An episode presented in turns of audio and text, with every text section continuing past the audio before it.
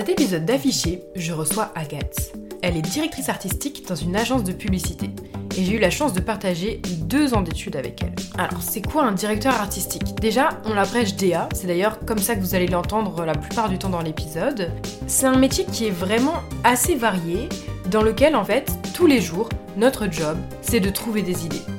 Et dans la pub, ça peut aller du yaourt à la voiture, en passant par les bijoux, et j'en passe. C'est vraiment très varié. Alors, comment on trouve de l'inspiration dans des timings qui sont souvent assez courts, de manière répétée, et puis comment on construit une idée, c'est de tout ça dont on va discuter avec Agathe. D'abord, j'aimerais te demander qu'est-ce qui t'a amené à être DA Qu'est-ce qui t'a poussé et t'a influencé à faire ça? Alors, il y a plusieurs choses. Déjà, euh, dans le cadre de mes études, même au collège et euh, au lycée, etc., j'ai toujours euh, valorisé euh, l'art plastique. Je pense euh, parce que très jeune, ma mère notamment m'a souvent emmenée à des expositions, tout ça. Donc j'avais un attrait pour les arts en général.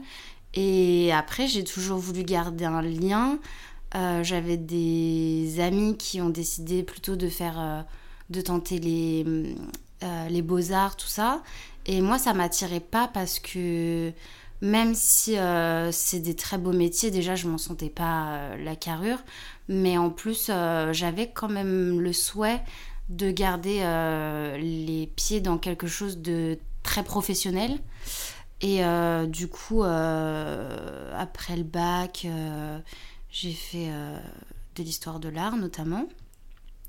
Et comme c'était beaucoup trop théorique, euh, j'ai voulu euh, aller euh, dans des études qui me correspondaient plus avec toujours ces piliers de ben, garder la création et les arts au sein de mon futur métier et bah, quelque chose d'hyper professionnel.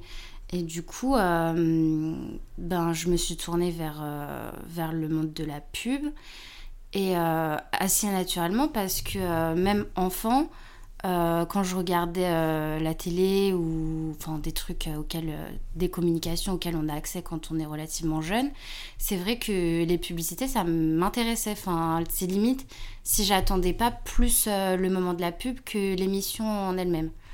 Et du coup enfin ça c'est en y repensant aujourd'hui parce que au moment où j'ai commencé ce ce parcours euh, de la publicité, euh, j'en avais pas trop conscience. Et puis, euh, je me suis spécialisée direct en création parce que de toute façon, c'est ce que je voulais faire. Et c'est vers la première année que j'ai vraiment découvert ce métier de directeur artistique, ou même si j'avais conscience que ça existait, puisque j'avais clairement les pieds dedans, le nom en soi, je connaissais pas quoi. Enfin, j'avais pas conscience que c'était vraiment ça. Euh, et, du coup, c'est toutes ces raisons, euh, tout ce cheminement qui m'ont amené euh, dans cette direction dans laquelle je suis actuellement. Ok, donc la publicité finalement pour trouver de la création mais dans un domaine moins aléatoire que les arts purs. Enfin, aléatoire dans le sens où t'es jamais trop sûr d'avoir des débouchés, etc. Exactement. Mais c'était pas pour l'aspect où tu sais pas trop où tu vas dans la vie quand t'es artiste, etc. De toute façon, je saurais très mal en parler puisque ben je le suis pas et que c'est pas un chemin que j'ai pris. Mais, euh, mais en tout cas, euh, ce que ça dégageait de l'extérieur, moi, ça m'attirait pas. Enfin, c'était pas. Voilà. J'avais quand même envie euh, de d'être dans une entreprise, euh, d'avoir des collègues, tout ça. C'est rassurant et puis c'est un environnement professionnel, quoi. Enfin, qui te plaisait. Qui... Hmm. Ok. Donc l'idée finalement de ce podcast, c'est de parler surtout de création et de mhm. tout ce processus de création. Et donc là, euh, les DA, les directeurs artistiques, c'est vraiment un métier, surtout dans le domaine de la pub, mais dans tous les domaines de manière mhm. générale, où l'idée de deadline est très présente est-ce que c'est quelque chose qui te booste ou justement qui te freine dans cette euh, idée de trouver de l'inspiration, de trouver des idées, etc. Ça dépend. Ça dépend franchement. Euh, quand c'est une deadline euh, que, je m'impose moi-même, je sais qu'elle sera toujours vertueuse parce que elle peut bouger dans le sens où je peux aller plus vite que prévu pas m'énerver contre moi-même parce que j'ai pas réussi à respecter un temps donné, machin. Mais ça me permet d'avoir euh, un objectif et moi-même voir si j'ai réussi à le respecter ou pas et, et si je me suis euh, surprise à, à, être en avance, tout ça, machin. Euh, après, euh, c'est pas un truc que je vis très bien quand c'est dans l'urgence. Ça va plus me bloquer qu'autre chose.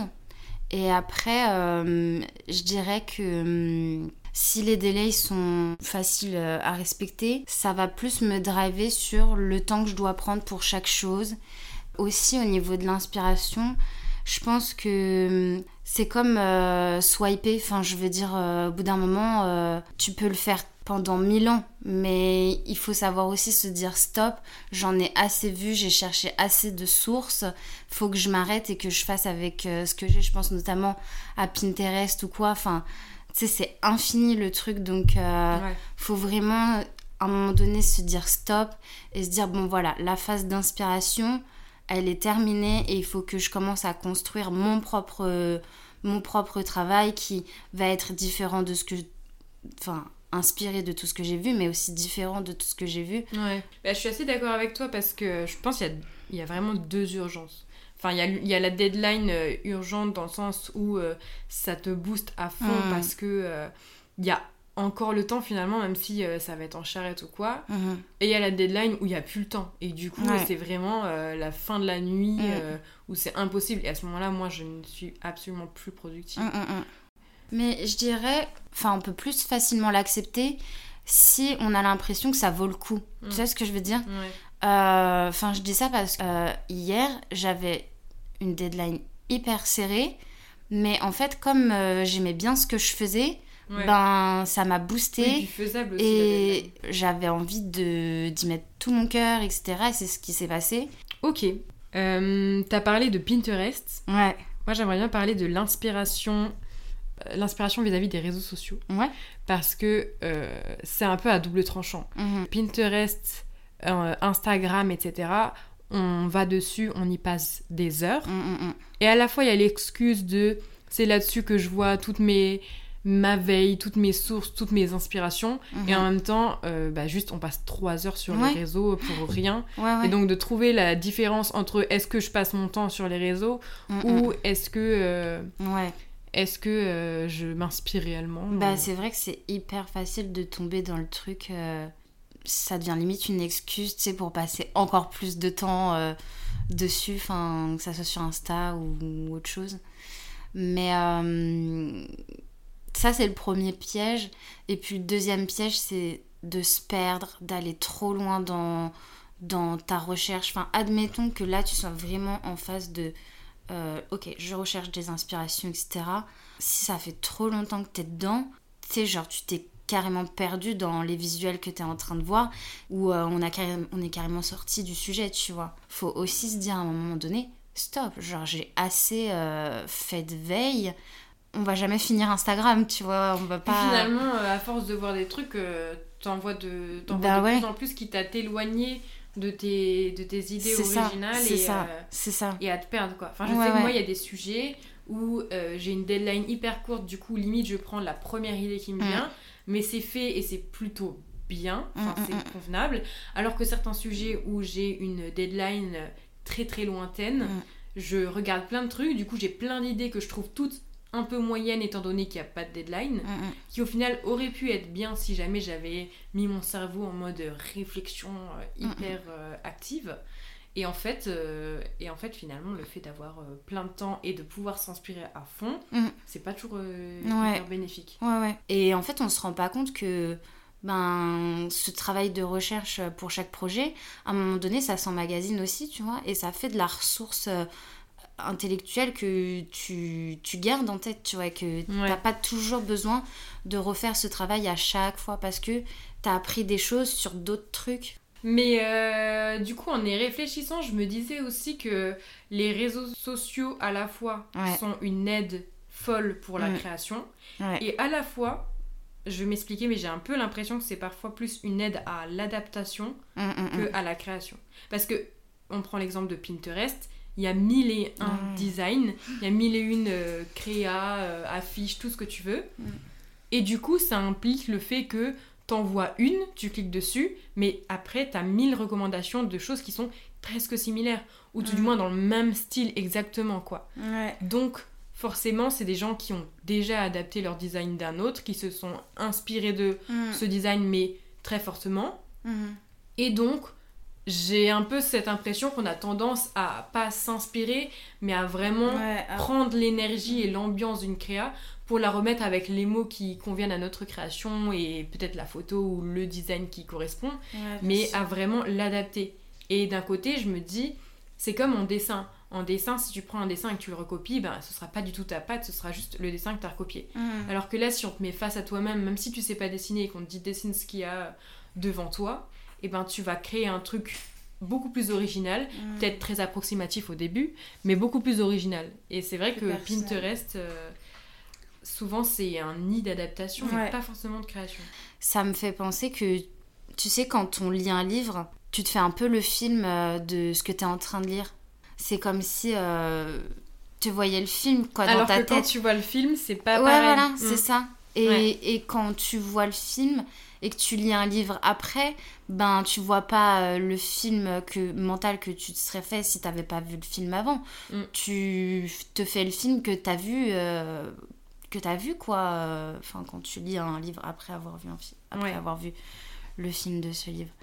Et je pense que c'est un peu euh, le même travail, tu vois, euh, cérébral, dans le sens où ben quand on a vu une image, surtout si on l'aime en plus parce que on est forcément influencé par le fait d'apprécier ou non une image, ben finalement on a envie de soit dans le meilleur des cas faire aussi bien, soit euh, dans le Et moins bon des ce cas, sera toujours Voilà. moins bien. voilà. Bah, Parce que ce sera ce qu'on a fait dans. Enfin, on s'inspire, mais à chaque fois on compare à l'autre. On Ouais. dit Ah, bah c'était quand même mieux, donc Mais je vais quand même ça. adapter en fonction de l'autre, Ouais. alors que. C'est pour ça que dans le moins bon des cas, bah, tu fais juste pareil, tu vois. Bon, tu changes un peu les couleurs et c'est pas la même typo, mais c'est la même idée, tu vois. Ouais. C'est la même idée.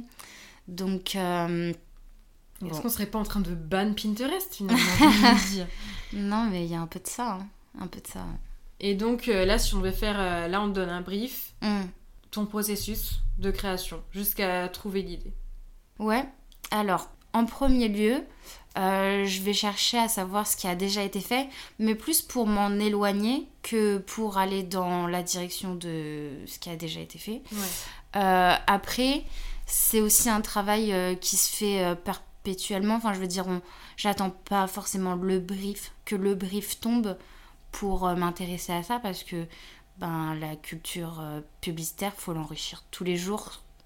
Après, c'est un travail de brainstorm, genre euh, juste noter toutes les associations d'idées qui viennent.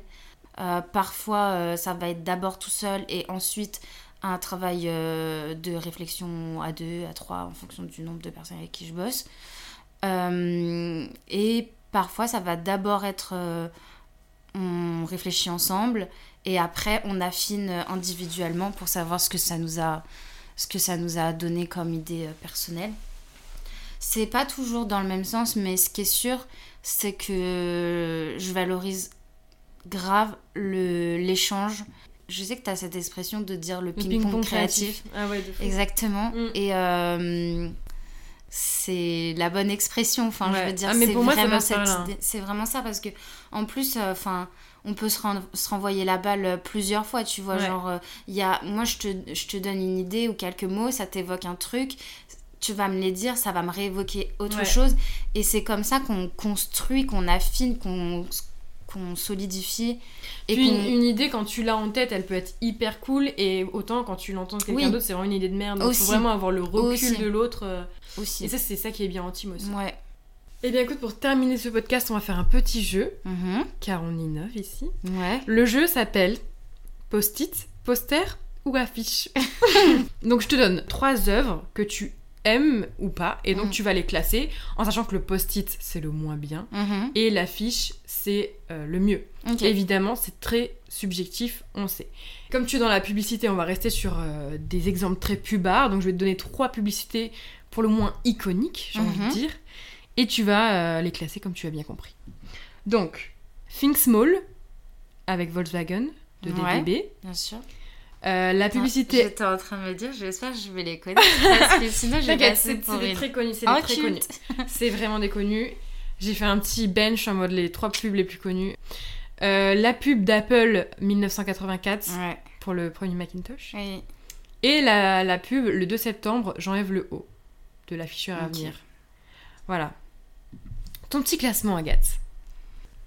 Du coup, euh, je pense la pub euh, Myriam en post-it, Le 2 septembre, j'enlève le haut, donc. le 2 septembre exactement. Pour ceux qui ne s'en rappellent pas, c'est la pub où c'est pour l'afficheur euh, Avenir. C'était fait en 1981. Et en fait, euh, on voyait une femme euh, en bikini avec l'inscription le 2 septembre, j'enlève le haut. Elle a vraiment enlevé le haut le 2 septembre. Et par la suite, c'était écrit euh, j'enlève le bas à je ne sais plus quelle date. Et on la voit retourner avec le slogan euh, euh, Avenir, l'afficheur qui tient ses promesses. Mm. Poster, ça sera euh, la pub Apple. Ouais. Parce que, euh, en vrai, révolutionnaire dans son, dans son domaine. Euh, maintenant, moi, je pense que je l'ai un peu trop vue, un peu trop. Bon, je trouve qu'elle a pas super bien vieilli. vieilli Mhm. mais on garde un petit. Enfin, finalement, c'est comme un film euh, que t'as vu euh, étant enfant, tu vois. euh, tu gardes une petite nostalgie, nostalgie pour euh, le contenu. Elle me fait penser un peu. Enfin, ça me, ça me procure le même effet que euh, le film Gataga. Je sais pas si tu vois. Oui. Bah, je trouve ça a super mal vieilli, mais l'histoire, elle est tellement bien. Enfin, Ouais. que que vas-y, genre je garde forcément un affect. Ouais. Donc euh, Après, c'est clair que ça. on a un peu la vie euh, actuelle qui est que bah, 1984 euh, de George Orwell, ça a été pris, Ouais. repris dans tous les- Ouais. toutes les il sauces. y a, il y a ce truc là. Mais, euh, mais à, à l'époque, c'est vrai que. Et puis c'est sorti en 1984 Mm, aussi, mm, mm, forcément. Bah ouais. Ok, et donc l'affiche revient à DDB Ouais, exactement. pour Think Small et Volkswagen. ouais, carrément. Ben hyper révolutionnaire aussi euh, dans, dans son traitement. Moi j'aime bien l'idée de dire que ben finalement euh, c'est les défauts qui font les qualités. Et je trouve ça dingue euh, que ça a été assumé à ce point. Enfin, encore aujourd'hui, je trouve que visuellement, elle est hyper tendance parce que elle est minimaliste. Enfin, je veux dire, je la trouve au goût du jour, bien qu'elle soit.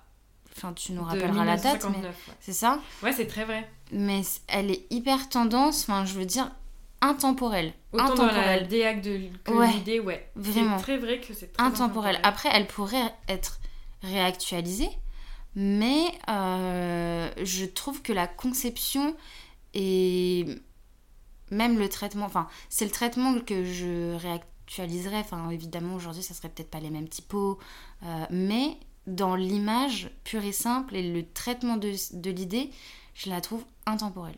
Et puis, faut aussi voir à qui on s'adressait à l'époque, tu vois. Euh, Enfin, il me semble que c'est une campagne qui est sortie aux États-Unis. Oui.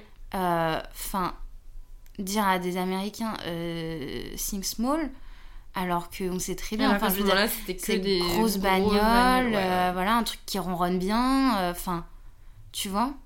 ouais. Je- je- Il y a aussi ce truc-là. Une campagne Culottée. audacieuse, Ouais. intemporelle et qui mérite Oui. l'affiche d'Agathe. Ouais. Ok. Eh Voilà. ben écoute, merci beaucoup Agathe.